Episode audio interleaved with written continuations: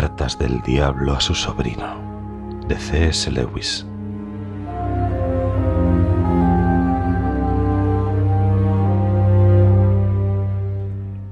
Mi querido orugario,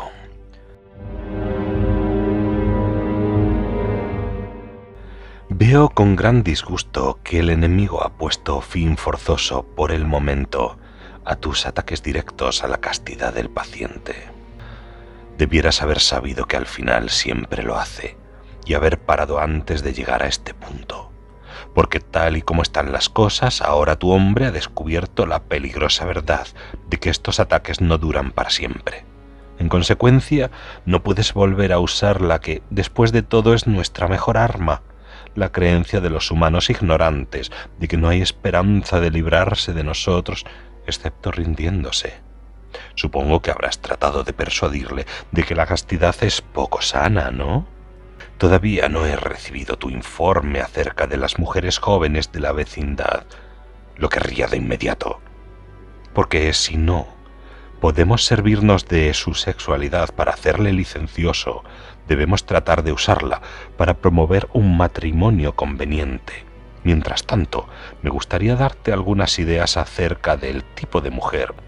Me refiero al tipo físico del que debemos incitarle a enamorarse si un enamoramiento es lo más que podemos conseguir. Esta cuestión la deciden por nosotros espíritus que están mucho más abajo en la bajo jerarquía que tú y yo, y por supuesto de una forma provisional. Es trabajo de estos grandes maestros el producir en cada época una desviación general de lo que pudiera llamarse el gusto sexual esto lo consiguen trabajando con el pequeño círculo de artistas populares, modistas, actrices y anunciadores que determinan el tipo que se considera de moda. Su propósito es apartar a cada sexo de los miembros del otro con quienes serían más probables matrimonios espiritualmente útiles, felices y fértiles. Así hemos triunfado ya durante muchos siglos sobre la naturaleza, hasta el punto de hacer desagradables para casi todas las mujeres ciertas características secundarias del varón, como la barba, y esto es más importante de lo que podrías suponer. Con respecto al gusto masculino hemos variado mucho, en una época lo dirigimos al tipo de belleza, estatuesco y aristocrático, mezclando la vanidad de los hombres con sus deseos y estimulando a la raza a engendrar sobre todo de las mujeres más arrogantes y pródigas. En otra época seleccionamos un tipo exageradamente femenino, pálido y lánguido, de forma que la locura y la cobardía y toda la falsedad y estrechez mental general que las acompañan estuviesen muy solicitadas. Actualmente vamos en dirección contraria. La era del jazz ha sucedido a la era del vals y ahora enseñamos a los hombres a que les gusten mujeres cuyos cuerpos apenas se pueden distinguir de los de los muchachos. Como este es un tipo de belleza todavía más pasajero que la mayoría, así acentuamos el crónico horror a envejecer de la mujer, con eso muchos excelentes resultados y la hacemos menos deseosa y capaz de tener niños. Y eso no es todo. Nos las hemos arreglado para conseguir un gran incremento en la licencia que la sociedad permite a la representación del desnudo aparente, no del verdadero desnudo, en el arte y a su exhibición en el escenario o en la playa. Es una falsificación, por supuesto. Los cuerpos del arte popular están engañosamente dibujados. Las mujeres reales en traje de baño o en mallas están en realidad apretadas y arregladas para que parezcan más firmes, esbeltas y efébicas de lo que la naturaleza permite a una mujer desarrollada pero al mismo tiempo se le enseña al mundo moderno a creer que es muy franco y sano y que está volviendo a la naturaleza. En consecuencia, estamos orientando cada vez más los deseos de los hombres hacia algo que no existe, haciendo cada vez importante el papel del ojo en la sexualidad y al mismo tiempo haciendo sus exigencias cada vez más imposibles. Es fácil prever el resultado. Esa es la estrategia general del momento, pero dentro de ese marco todavía te será posible estimular los deseos de tu paciente en una de las dos direcciones.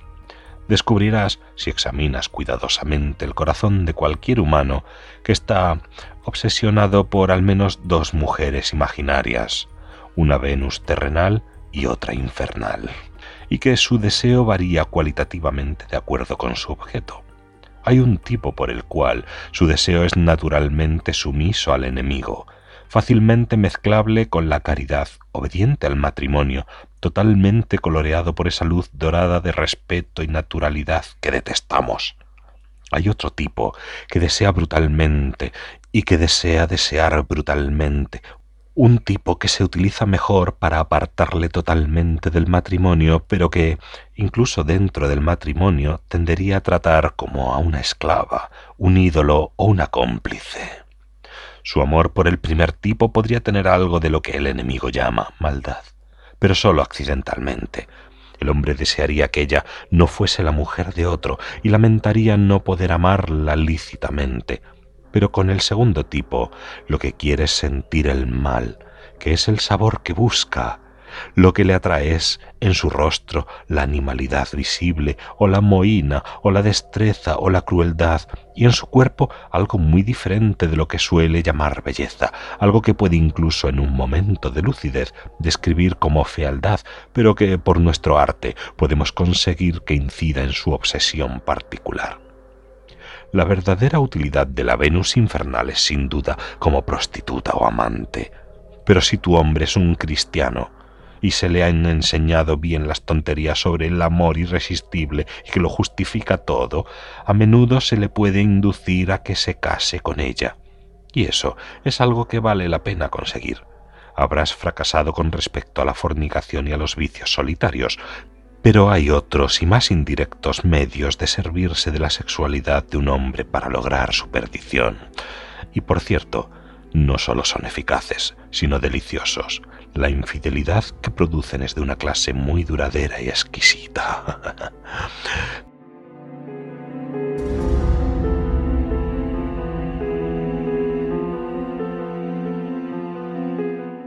tu cariñoso tío Scrutopo.